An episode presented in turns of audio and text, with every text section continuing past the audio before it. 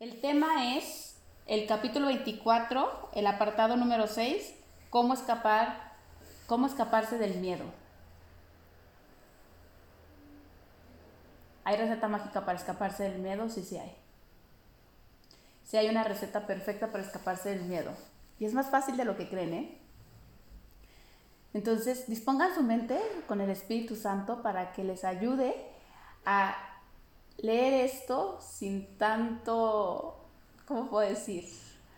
Em, rechazo o, sin tanto dolor o sin tanto, híjole, está bien difícil porque se les van a venir personas a la mente que a lo mejor van a creer que no pueden ver como Cristo, pero diga al Espíritu Santo que pueda ver de otra manera esta clase. Porque si ustedes aplican la receta del Espíritu Santo, les prometo que pueden prácticamente pasar por aquí sin miedo. ¿Ok? Entonces voy a empezar.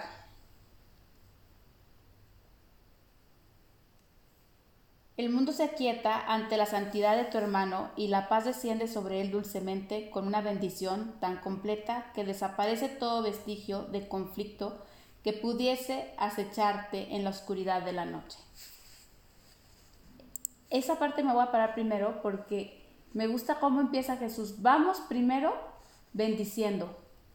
Vamos primero reconociendo la santidad de este que vamos a analizar. ¿ok? Porque esta clase es prácticamente de analizar a tu hermano. Entonces, vean el punto 2 que dice, Él es quien te salva de tus sueños de terror. Él sana tu sensación de sacrificio y tu temor de que el viento disperse lo que tienes y lo convierta en polvo. Ahí se resume perfectamente la sensación que tenemos aquí. Aquí todo el mundo, y me dices que a lo mejor no lo tengo consciente, pero en el inconsciente les prometo que está súper claro, todo el mundo viene a robarte o a destruir lo que tú has construido. Por eso dice que el viento dispersa lo que tienes y lo convierte en polvo. Por supuesto, toda tu mente está rodeada de un, podríamos decir, pañuelo que se llama sufrimiento y dolor. Que no sabes de dónde viene, y tú únicamente quieres hacerte de él. Y la única cosa que hay afuera es tu hermano. Entonces él tiene que ser el culpable de ese dolor. ¿Por qué? Yo les podría decir por exclusión. Si no soy yo, es el otro. Ya, me vale madres, pero que alguien se quede con este dolor. ¿Sabes? ¿Quién? Pues el que primero que timbra la puerta. el primero que se me aparezca, ese va a ser el culpable. Porque el dolor es tan fuerte que lo único que tu mente quiere es ponerlo fuera esa es una extraña, este, puedo decir, una extraña maniobra, porque acuérdense que las ideas jamás abandonan la mente. Entonces, si tú tienes una idea de miedo, por más de que la pongas afuera o de odio o de culpabilidad, y la quieras poner en el otro, pues no deja de estar en la tuya. Entonces, bueno, ese es un principio que hay que escucharlo, pero la primera parte es lo importante. Él es el que te va a salvar. No hay manera que tú recuerdes quién eres si no recuerdas quién es tu hermano. O sea, Ana Paula, lo que tú me estás diciendo es que si yo no veo a Cristo en el otro, ¿no lo puedo ver en mí? No. Que si yo no veo a mi, a mi hermano como santo, ¿no puedo ver mi santidad? No. Y te lo voy a decir más fuerte que seguramente viene más adelante. Si tú no recuerdas quién es tu hermano, es imposible que recuerdes quién es Dios. O sea que todo el trabajo, por más de que te chutes 80 libros de autoayuda y 100 cursos de milagros, no sirve de nada a menos que estés dispuesto de decir, ¿qué tal que este no es mi enemigo y sí es mi salvador? Quería muchísimo hacer este tema porque el miedo es la confusión tremenda de creer que el otro no soy yo y que atacándolo no me ataco a mí. Eso es por lo que te da miedo, porque cada ataque que haces en el otro te lo haces a ti mismo y pues dices, qué cosa tan rara, ¿no? Yo lo saco de mí, decido odiarla a ella o a él afuera de mí y de repente yo soy el que tengo la consecuencia o yo soy el que sigo teniendo este dolor tremendo. No hay separación y la, y la no separación empieza en esto. No hay otro al que tú puedas destruir sin destruirte. De verdad, nadie hay afuera. Todos son tú. Cada pensamiento de asesinato, ataque y venganza o sufrimiento que tratas de poner fuera, voltea a ver tu espalda, porque vuelve a entrar por ahí, podríamos decir. Entonces, qué fuerte es pensar que hay otros. No hay. No existen. No hay otros. Pero ese que me cae gordísimo, ese, ese que amo tanto, no es otro, es tú. ¿Ok? Y, y esta clase si tú quieres escapar del miedo, si tú verdaderamente quieres vivir en paz, empieza a sanar esa brecha tremenda que hay en tu mente de creer que el otro es otro, porque le ves bigote o le ves pelo chino o le ves, este, ve tú a saber. No hay otro. Ese que te causa dolor, eres tú. Ese que te causa alegría, también eres tú. ¿Ok? Entonces, Él es quien te salva de tus sueños de terror. ¿Cómo se escapa del miedo? La respuesta sería, ve correctamente a tu hermano. Y te lo prometo que ya no vienen sueños de terror. ¿Ok? Me voy a saltar este, al 1.7 que dice, y la señal de que esto es así reside en tu hermano, que se te da para que todas tus dudas acerca de ti mismo puedan desaparecer ante su santidad. Ve en él la creación de Dios, pues en él su Padre aguarda tu reconocimiento de que Él te creó como parte de sí mismo. Entonces, la primera cosa que vamos a cambiar es enemigo por regalo. Tu hermano es un regalo de Dios para que todas tus dudas acerca de ti se disipen. Dios te ha regalado ese que está enfrente para que tú lo veas correctamente y entonces digas, ah, yo también soy santo. yo tampoco me separé. Yo sigo siendo tal como Dios me creó. Fíjense lo que dice. En ese reconocimiento de tu hermano, aguarda el reconocimiento de Dios mismo. No hay manera, lo vuelvo a repetir, lo voy a repetir como cinco veces en esta clase, que tú recuerdes quién eres y quién es Dios si no lo haces junto con tu hermano. Por eso siempre dicen que el camino al cielo no es de ir uno solo.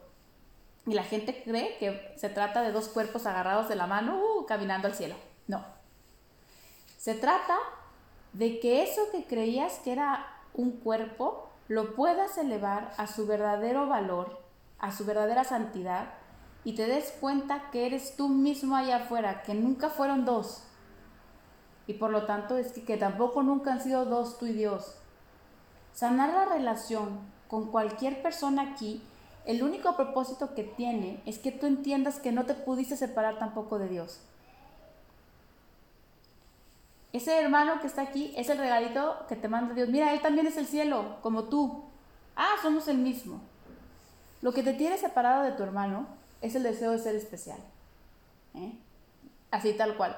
¿Cuál es la contraposición de el recuerdo de lo que tú eres, el deseo de ser especial? Y es un deseo tan fuerte que te arrastra a separar y a separar y a separar y a separarte cada vez más y a odiar y a odiar más porque quieres ser especial, porque quieres ser separado. No, no, yo de verdad sí quiero ser uno con Dios. Ajá. Entonces, únete. Voy a poner un ejemplo muy fácil. Y piensa y ama. Pues no sé, a ver, voy a pensar en que muchas personas odien, ¿no? Podría pensar Hitler. Ámalo. Y todo lo que Él es, eres tú. Híjole. No. Yo soy mejor que Él. Ese, ese pensamiento de no, no, no, es que Él hizo cosas atroces, yo no, espérate.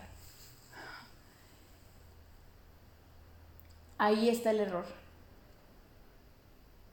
¿Se fijan dónde está el error? Que yo puse la palabra Hitler. Si yo les digo, ese que está ahí afuera, que parece que hizo campos de concentración y todo, yo nada más conozco que se llama Cristo.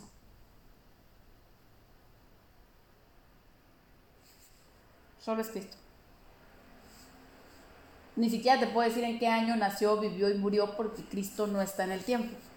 Tampoco puedo ya saber si hizo campos de concentración o no, o a cuántos propios su, o sea, mató, porque es el mismo, ¿no? Entonces, la verdad es que ese es, esa es la, el cambio que vamos a hacer. No es que tú santificas a Hitler, ¿ok? Ni a mí, ni a Jesús. Eso no puede ser santificado porque eso es una mentira. Es que tú haz de cuenta que haces un scan y dices, nunca ha sido Hitler, solamente es Cristo. Y tampoco yo nunca he sido este, Ana Paula, yo también soy Cristo. El encuentro donde ves la santidad de tu hermano nunca es en el sueño. En el momento que tú escapas del miedo, no es en el sueño tampoco. En el sueño no puedes más que estar atemorizado y con sed. De verdad. No hay manera de estar fuera de ese miedo si no es fuera del sueño. Por encima del campo de batalla, elevados a un lugar que se llama instante santo, donde son dos encuentros de Cristo siendo uno. Pareciera que son dos, pero al final se hacen uno. Y nunca es en el sueño. Entonces, ¿cómo escaparse del, del miedo?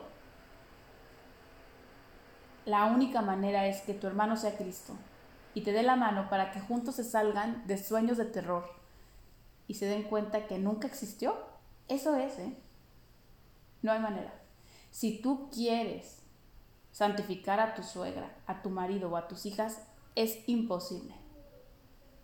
Tu primero más bien, la cosa sería es que yo vea lo que ella es. Viendo lo que ella es, entonces veo lo que yo soy. Y ahí no hay Ana Paula o suegra, o no hay Ana Paula y vecina, o Ana Paula y marido. Hay Cristo, nada más, ¿ok? Voy a leer el 2 que me gusta mucho, que dice, sin ti a Dios le falta algo.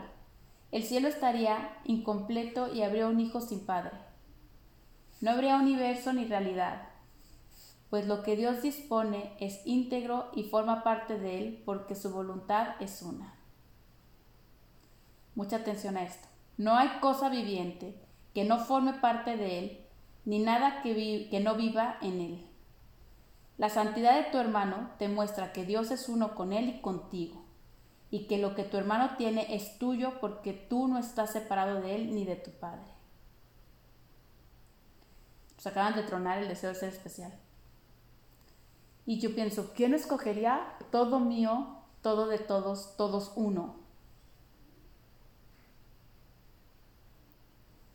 Tu deseo de estar solo y separado es lo que te ha privado de todo. Por conservar, yo, yo pienso, como, como lo dice Jesús, como una mota de polvo en la mano, que crees que tiene más valor que el cielo entero. No hay cosa viviente que no forme parte de Dios. No hay cosa viviente que no forme parte de ti. Decide odiar cualquier cosa que veas y es un odio a ti mismo. Las cucarachas, las cucarachas.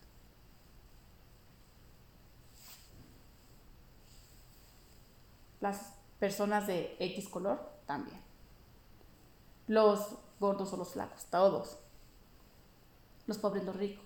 Como sea, todos son parte de ti. Y al odiarlas o excluirlas de tu amor, te estás odiando a ti mismo. Es imposible conocerte. Este párrafo siguiente que voy a leer el 3, lo subrayé completo y puse esto, yo este es un apunte mío, ¿eh? para que lo voy a decir antes. Esto es la verdad. Recordar esto es despertar. Si ustedes me preguntan, Ana Paula, ¿qué es despertar? Y despertar es vivir sin miedo, ¿eh? Es este párrafo 3. Lo voy a leer con calma. Cuando, cuando, ustedes dicen, me estoy embarcando en el nuevo tema de despertar, esto es despertar. ¿Va? No hay nada en todo el universo que no te pertenezca. No hay nada que Dios haya creado que Él no haya puesto amorosamente ante ti para que sea tuyo para siempre. Y ningún pensamiento que se encuentre en su mente puede estar ausente de la tuya. Su voluntad es que compartas con Él su amor por ti y que te contemples a ti mismo tan amorosamente como Él te concibió antes de que este mundo diera comienzo y como todavía te conoce. Dios no cambia de parecer con respecto a su Hijo, por razón de circunstancias pasajeras que no tienen ningún significado en la eternidad en la que Él mora y en la que tú moras con Él. Tu hermano es exactamente tal como Él lo creó, y esto es lo que te salva de un mundo que Él no creó. Ese párrafo es la verdad. Y recordar esta verdad es despertar. Primero, puntos. Quisiera tener un pizarrón. Primer punto, todo te pertenece. Segundo punto, no hay nada que Dios haya creado que no está a tu disposición. Dios pone amorosamente todo a disposición de su Hijo. ¿Ok? Tres, el más importante para mí, para mí, ¿eh? no hay ningún pensamiento que tú y Dios no compartan. No existe. No hay un solo pensamiento que tu mente pueda pensar sin que tú y Dios lo compartan. Me dice, pero no, el que odia a mi vecina, ese pensamiento nunca ha estado en tu mente.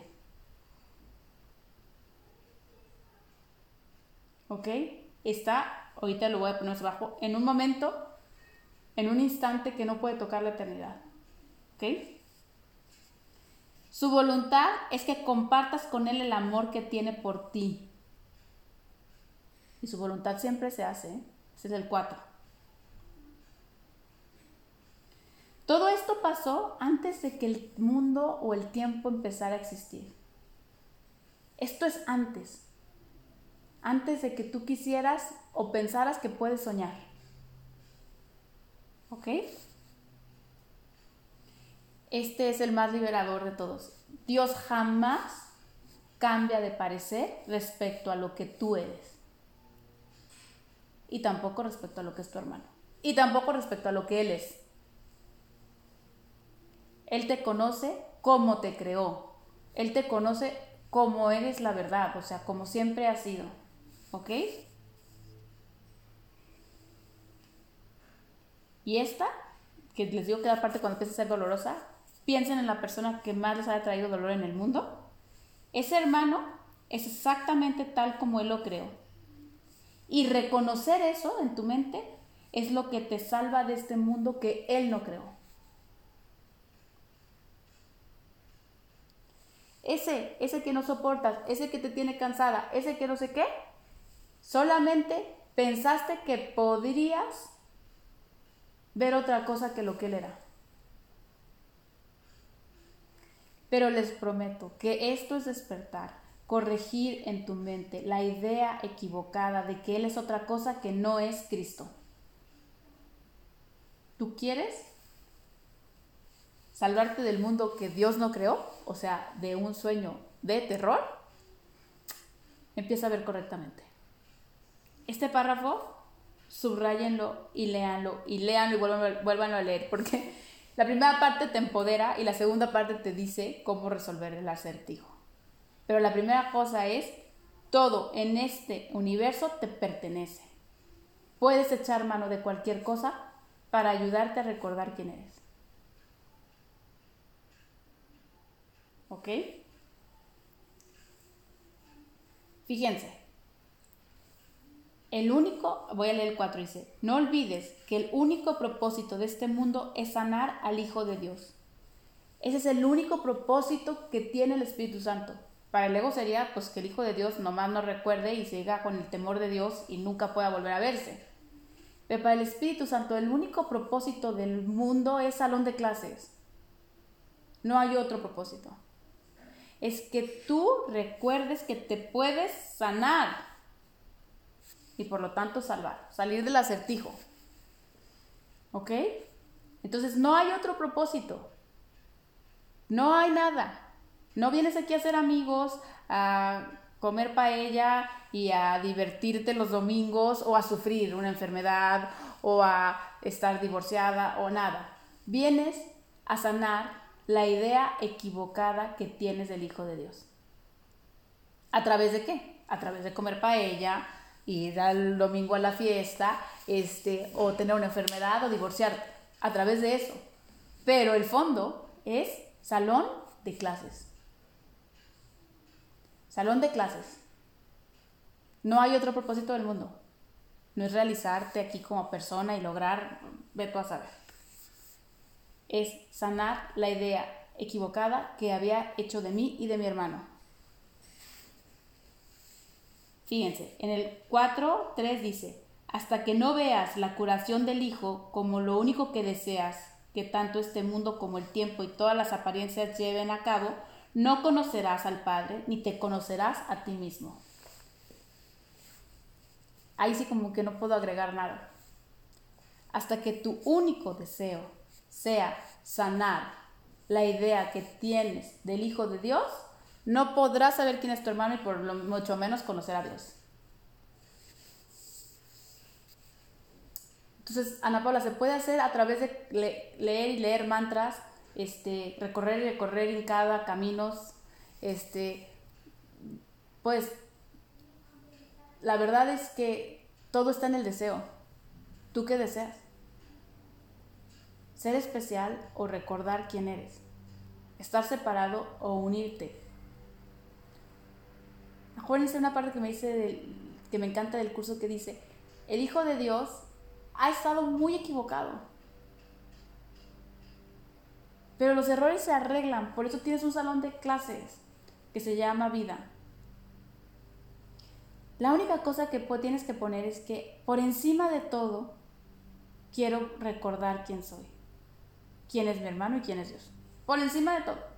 Por encima de la enfermedad, por encima de la paella y por encima de los amigos. Ayer que veía a una persona le decía, creo que para mí el, regalo más grande de mi mente simplificada es que si en cada momento me puedo preguntar quién soy y cuándo, que siempre les digo Cristo y ahora, Cristo y ahora, Cristo comiendo paella, Cristo separándome, Cristo con una enfermedad o Cristo festejando los 15 años de mi hija. Ahora, ¿por qué les digo ahora? Porque ahora es el no tiempo. Tú no puedes ser Cristo en el sueño. Tú tienes que ser Cristo siempre en la eternidad. Entonces, yo soy Cristo ahora, cada instante. Cada instante me salgo de este sueño para entonces admirar mi santidad. Y saco de este sueño a cualquier hermano que se me ponga enfrente para entonces admirarme en él. ¿Ok? Díganme ahí dónde estaría el miedo. Él y yo, juntos en un estado de unicidad y santidad, fuera del tiempo, el pasado, el futuro y el espacio. ¿Qué tendría de miedo si lo único que veo es el rostro de Dios en Él y en mí? ¿Cómo podría no darle la mano si la mano que tomo es la mía y la de Dios?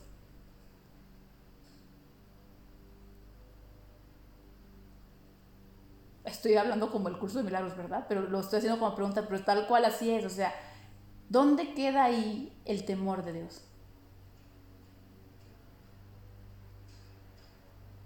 ¿Por qué le creí? A alguien que me dijo que no volviera a mirarme a mí ni a mi hermano. Si eso es lo que me tiene en un estado de miedo y de shock todo el tiempo.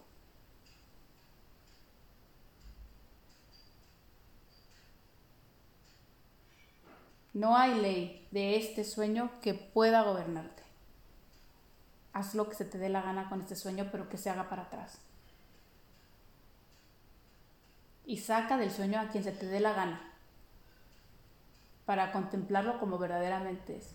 Todo te pertenece, todo se te ha dado. Para el tiempo y salte de él para poder observar a alguien como Cristo. Yo veo la consecuencia tan fuerte de no hacer esto. Lo dice Jesús. Si no haces esto, no hay manera que conozcas al Padre o te conozcas a ti. Cristo en todos. Cristo en mí. Todo el tiempo. Si no, no hay manera.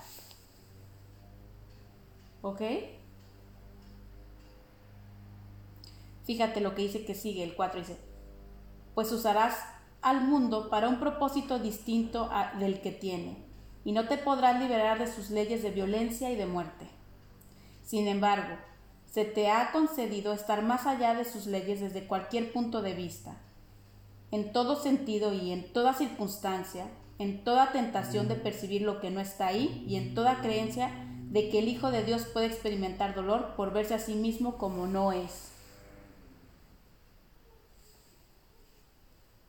Son creencias falsas, son leyes de un sueño de miedo y violencia, muerte. Son creencias equivocadas, creencias que se tienen que cambiar. El Hijo de Dios está más allá de un mundo de terror y puede salirse de él cada vez que se le dé la gana. Hasta que yo digo, hasta que sean tantas salidas que ya no regresa. ya no hay nada que perdonar. Ya no ha dejado de ver a Cristo en ninguna de las cosas creadas por Dios. Porque les ya voy a hablar de personas nada más. ¿Ok? Voy a irme al 5.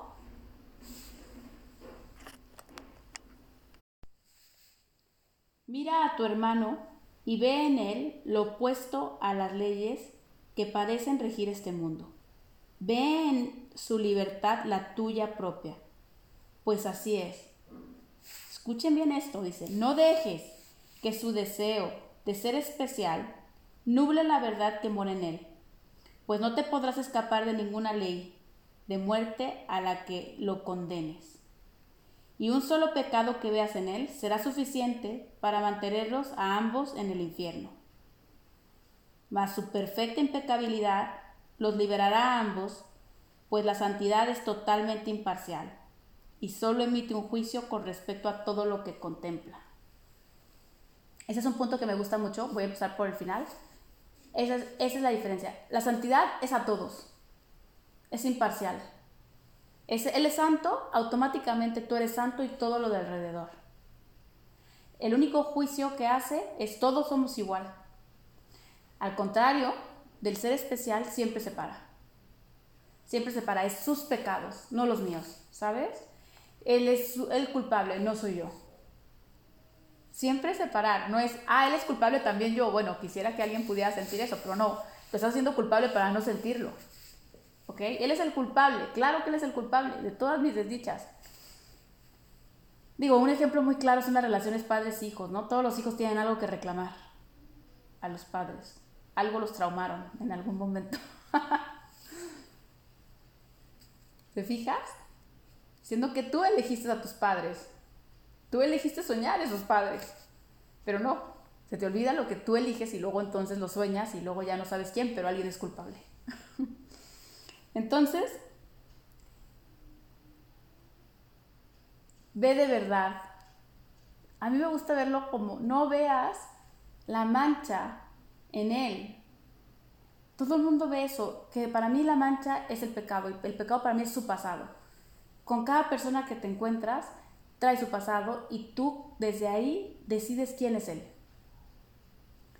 La santidad se aplica solamente a Cristo. Entonces, Cristo no tiene pasado, no tiene mancha, no podrías ver otra cosa más que luz. A mí me gusta siempre en este punto tocar a Gary, porque la gente dice, ¿se podrá hacer eso? Yo creo que para un güey como Gary, que todos los que lo han leído, que es muy común y normal, se les aparecían las cabezas de las personas. ¿Por qué? Porque decía decidía verlas sin historia. Entonces él decía que estaba en una reunión y de repente no veía más que cuerpos con cabezas de luz. Bueno, es una manera simpática de su Espíritu Santo de hacer el perdón. Pero qué increíble que cada vez que tú vieras a alguien dijeras, mm, recalculando, me está enseñando que es mi hermano, me está enseñando que es mi suegra o me está enseñando que es un perro. Recalculando, solamente es el Hijo de Dios. Solamente es tal como Dios lo creó. Un pedazo de cielo que yo había puesto separado. ¿Ok?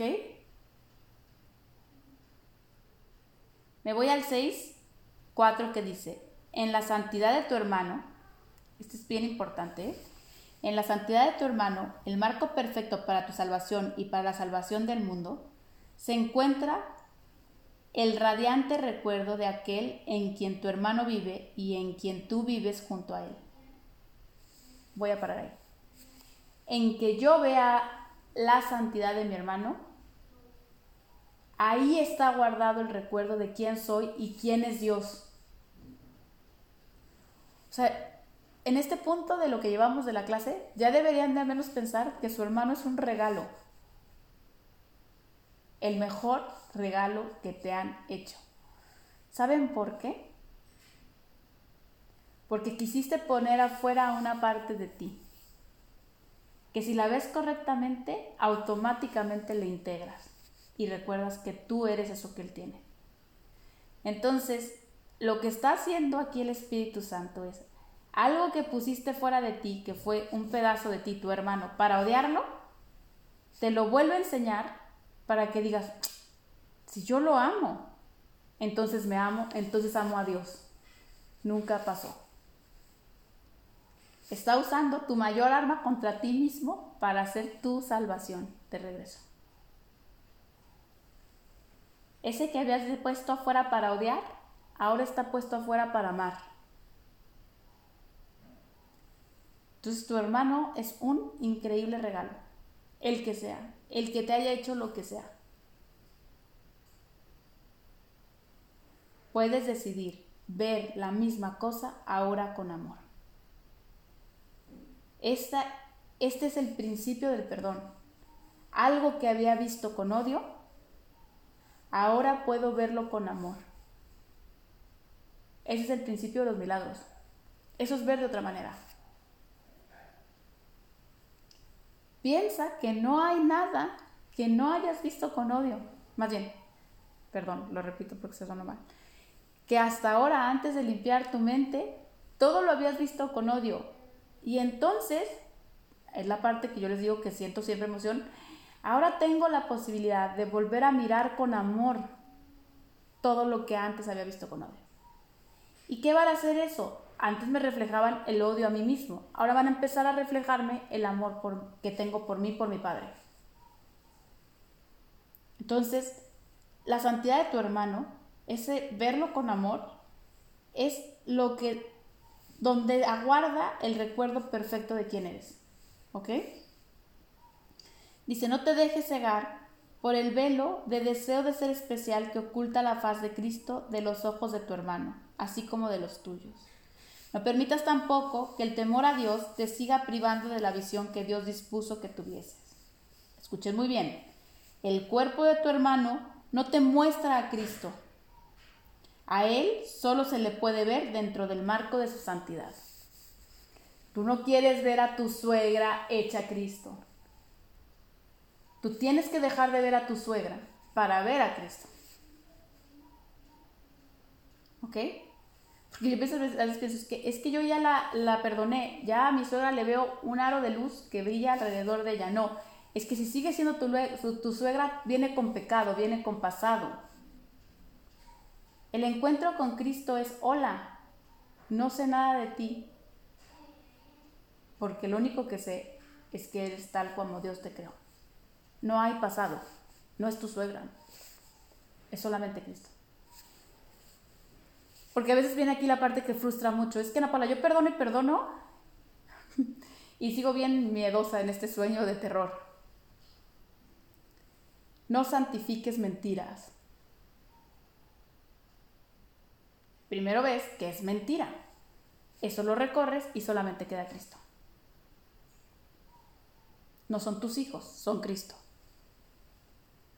No es tu marido, es Cristo. No es tu peor enemigo, es Cristo. Se recorre el disfraz, se tira a la basura para quedarte solamente con Cristo. No es que yo quiera que ese disfraz brille. El disfraz no puede brillar, nació muerto. Es como si tú dijeras, a ver, les voy a explicarlo como con una botarga. Es una botarga de un león. Y entonces tú quieres que el león sea Cristo. No, tú lo que quieres es ver lo que está dentro de la botarga. ¿Y volverías a ver el león? Me vale el león que se quede ahí tirado. Yo solo me quedo con lo de adentro. Eso es. ¿Ok? Está nublada tu vista por el deseo de ser especial, por el deseo de ser tu enemigo, tu suegra, tu hijo. Eso es especialismo. Mi amiga, mi enemiga, mi, veto a saber, mi perro, mi gato, mi, mío de mí, de mí, de este personaje también como abotargado, quiero decir. O sea, de esta Ana Paula que vive en el sueño.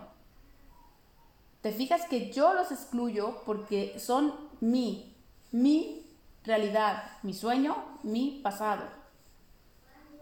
Por eso quiero que sea mi suegra, no quiero que sea Cristo. Pues si es Cristo es de todos y Ana Paula deja de ser especial. Entonces, vean qué fuerte dice eso. Es tu deseo de ser especial lo que oculta la faz de Cristo. Tú quieres que sea tu marido. ¿Cómo va a ser Cristo? Pues marido es tuyo, solo tuyo. ¿Ok? Vean el 7, que dice tan lindo. Elige pues lo que deseas ver, su cuerpo o su santidad, y lo que elegirás será lo que contemplas. No hay otra. O ves la botarga o ves a Cristo. No se puede ver botarga santificada. Eso no se puede. No se puede. No se pueden mentiras iluminadas, es lo que quiero decir o mentiras verdaderas. Hay una película que se llama así, Eso no se puede. No hay mentiras verdaderas, no existen. Entonces, ¿qué eliges ver? Porque eso vas a contemplar. Y el que elige cuerpos, elige miedo, elige especialismo, elige separación. El que elige Cristo, se sale de un sueño de terror para darse cuenta que nunca se ha separado de lo que él era. Entonces, ¿esa es la manera de escaparte del miedo? Sí. Escaparte del miedo está en tu elección, en tu elección de lo que quieres ver y de lo que quieres que el otro sea, para entonces tú serlo con él. Porque si él es separado, tú eres separado con él. Y pecador y pecador. Aquí todos juegan el juego que tú quieras. No puedes separar y decir, este no lo juega. Este, este sí es Cristo y este no. Todos juegan. Por eso yo sí les digo que siempre es más para escoger la santidad, porque la santidad, todos santos, todos santos. ¿Ok? Me voy al 8. Al 8 dice, sus errores, o sea, los errores de tu hermano, no pueden privarlo de la bendición de Dios, ni tampoco a ti que lo ves correctamente. Sus errores pueden causar demora, de la cual se te ha encomendado que los libres para que ambos podáis contemplar una jornada que jamás comenzó y que no es necesario finalizar. Lo que nunca existió no es parte de ti. No vea sus errores, no trate ni siquiera de enmendarlos. Es como querer coser la botarga. Como para qué si ti lo que vas a acabar haciendo es desechar la botarga. ¿Por qué quieres arreglar algo que de todos modos se va a caer? No importa eso, aquí lo único que importa es el pensamiento, tú cómo lo quieres ver, cómo decides verlo. Si decides verlo como Dios, como Cristo, como tu Salvador o decides estar demorándote, aquí tal cual, en una jornada que nunca empezó, viendo los errores y a se pueden corregir juntos y que nunca existió. No hay nada que arreglarle a algo que nació muerto. Usa cada parte del sueño solamente para aprender a recordar quién es tu hermano, quién eres tú y quién es Dios. Punto. Todo lo demás que corra, ¿eh? que corra. Y si tiene que ser a través de una comida, a través de una enfermedad, a través de un conflicto, a través de eso, pues que corra. Eso es como la música de fondo. Tú solamente estás aquí para sanar lo que creías que era el Hijo de Dios. ¿En qué música vas a estar sonando? De tú a saber. A lo mejor un ratito maracas, otro ratito tristeza y a lo mejor un día felicidad, de música de muy feliz. Eso no importa, es la música del fondo. A ti que no se te olvide que estás aquí para recordar quién es Él, quién eres tú y quién es Dios. Voy a leer el 8.6 que dice, Él es el reflejo de ti mismo, donde ves el juicio que has emitido de los dos. El Cristo en ti contempla su santidad, tu deseo de ser especial percibe su cuerpo y no lo ve a Él. ¿Entienden esta parte? Tu hermano es lo que tú has querido que sea. No hay juicio que hagas de tu hermano que no lo hayas hecho de ti. Está puesto afuera nomás. Fíjense, así está claro lo hice. Él es el reflejo de ti mismo, donde ves el juicio que has emitido de los dos. Culpables, separados, enemigos. Es un juicio compartido. No puedes hacer un juicio de él sin que te caiga a ti. Yo creo que fueron de las cosas que más me invitaron a mí a dejar de juzgar. Decía, no manches, y al final todo lo que escupo me lo como. Todo, ¿eh? O en el otro que me gusta, lo que dices de Juan, lo que dice Juan de Pedro, dice más de Juan que de Pedro. O sea, estamos en lo mismo. Pero yo me gustaba más eso. Si yo los voy a escupir y luego me lo voy a comer, híjole, aquí es compartido. Todo es junto, ¿no? Dice el 9, contémplalo tal como es, a fin de que tu liberación no se demore en llegar. Lo único que, lo único que te ofrece la otra opción, fíjense, el no contemplarlo como Él, ¿qué nos ofrece? Al seguir aquí nuestro sueño de separación y especialismo. Lo único que te ofrece la otra opción es vagar sin rumbo, sin propósito, sin haber logrado nada en absoluto. Y mientras tu hermano siga durmiendo y no se haya liberado del pasado, te atormentará una sensación de futilidad por lo no por no haber llevado a cabo la función que se te encomendó. La función que se te encomendó es aceptar la expiación para ti y despertar. Si estás haciendo otra cosa, como salvar al mundo y las ballenas marinas, pero no quieres usarlas como medio para recordar quiénes son, Estás en un estado tremendo de futilidad, o sea, de vacío total, de no sentido. Mientras no cumplas tu función, no hay sentido. O dígame qué sentido tiene vivir si solamente vienes para sufrir y morir. No hay sentido. Y unos ratitos de felicidad, bueno, son felices porque yo siempre les digo de acuerdo a los tristes. Ponle sentido a tu vida. Empieza a usar el salón de clases. ¿Para qué? Para recordar quién eres. ¿Quién es el otro? Voy a leer el 10. 4. Te sometes a ti mismo a las leyes que consideras que rigen a tu hermano. Eso es una parte bien importante. Si a él lo rige este mundo y las leyes de aquí, a ti también. Entonces escuchen. Piensa entonces cuán grande tiene que ser el amor de Dios por ti para que Él te haya dado una parte de sí mismo a fin de evitarte dolor y brindarte dicha y nunca dudes de que tu deseo de ser especial desaparecerá ante la voluntad de Dios. Y ama y cuida cada aspecto de sí mismo por igual. El Cristo en ti puede ver a tu hermano correctamente. ¿De verdad vale la pena ser especial? Vean la parte de ser especial a dónde te lleva. Fíjense, fíjense en eso. Ser especial es la función que tú te asignaste a ti mismo. O sea, no está asignada por Dios ni por nadie, ¿no? Esa te la asignaste tú solito. Pues es que sin ser especial no existirías aquí. Esa es la realidad, ¿eh? Entonces es la función asignada por el ego. Por el ego o por tu yo pequeñito, que siempre les digo. Oiga, ser especial es la función que tú te asignaste a ti mismo. Te representas exclusivamente a ti como un ser que se creó a sí mismo autosuficiente, sin necesidad de nada y separado de todo lo que se encuentra más allá de su cuerpo. Ante los ojos del especialismo, tú eres un universo separado, capaz de mantenerte completamente en sí mismo. con todas las puertas aseguradas contra cualquier intromisión y todas las ventanas cerradas herméticamente para no dejar pasar la luz.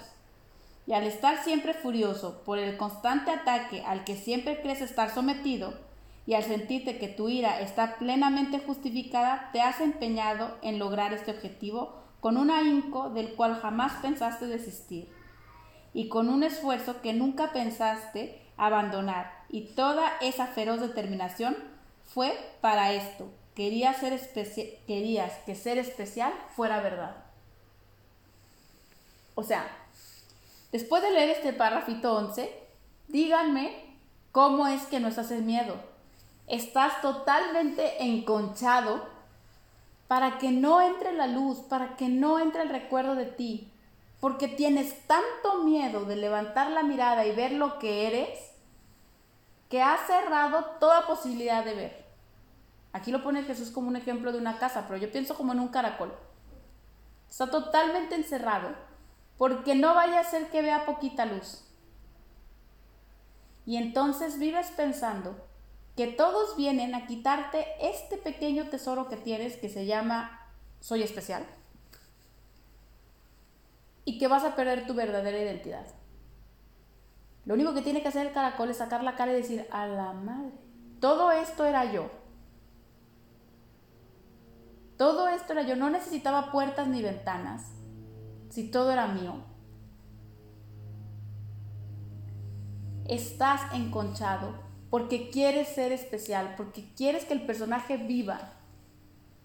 Y haces un chorro de cosas como poner a Dios limitado en una casita o en un espacito o en una concha para que una mentira sea verdad. Ser especial es creerte que tú eres tu propio creador, que eres autosuficiente, que estás separado. Pero ser especial te pone en un estado de alerta constante, porque no vaya a ser que alguien ose venir a robarte tu tesoro, que yo siempre digo, abran la mano del tesoro y no hay nada. Eso que tanto protegías no es nada, es una mentira. Pero si vieras con qué fuerza aprietas la mano para que esto no te lo vengan a quitar. Todo esto y toda esa defensa, fíjense, feroz determinación. No creen que cualquiera, feroz. El que ose venir a perturbarte de tu sueño, híjole, se va a encontrar con una feroz determinación. Y todo eso es porque querías que ser especial fuera verdad. Voy a leer el 13. ¿Tú qué crees? ¿Que es más fácil ver el cuerpo de tu hermano que su santidad? Asegúrate de que entiendes lo que dio lugar a este juicio. Ahí es donde se oye claramente la voz del deseo de ser especial, juzgando contra Cristo y estableciendo el objetivo que puede alcanzar y lo que no puede hacer. No olvides que ese juicio debe aplicarse igualmente a lo que haces con él cuando cuanto que aliado lo que haces con él en cuanto que aliado tuyo. Pero lo que haces a través de Cristo, él no lo sabe. Para Cristo, dicho juicio no tiene ningún sentido, pues solo lo que la voluntad de su Padre dispone es posible, y no hay ninguna otra alternativa que él pueda ver y de su absoluta falta de conflicto procede tu paz, y de su propósito los medios para lograr fácilmente tu objetivo y hallar descanso. Eso es una cosa bien importante. Una mente separada es una mente en conflicto. Una mente en conflicto entre amar y odiar. Una mente en conflicto entre dar y recibir. Una mente en conflicto entre enemigo y amigo. Y así te la vives, ¿eh? Todo el tiempo estás viendo, a ver este cómo viene, a ver qué quiere, a ver qué va a robar y qué me va a quitar, a ver qué, a ver qué. Y estás todo el tiempo en conflicto. Yo de verdad les prometo que eso es miedo. Y es horrible vivir en un estado de miedo. En cambio, fíjense lo que yo digo, hasta por lógica lo escogería. Ser Cristo es ser Cristo y ver a todos como Cristo es la voluntad de Dios. No hay conflicto. Ahí ya se borró el conflicto. Dios quiere que yo vea a todos tal como los creo. No hay conflicto. No tengo que pasármela haciendo juicios de valor de ilusiones, de miedos, no tengo que hacer nada de eso, solamente tengo que decir, la voluntad de Dios es que yo vea a todos como son. No hay conflicto ahí, porque automáticamente vas a ver que ninguno viene a robarte, viene a completarte. Y le abrirás la puerta a todos. Vengan todos y díganme cuánto me amo. Al final. Entonces, si es esto o no el aprendizaje necesario para salir del miedo. Sí. Voy a resumir la clase tan fácil. Si tu hermano es santo como tú, usa este mundo para sanar la mente, la mente tal cual de lo que crees que es el Hijo de Dios.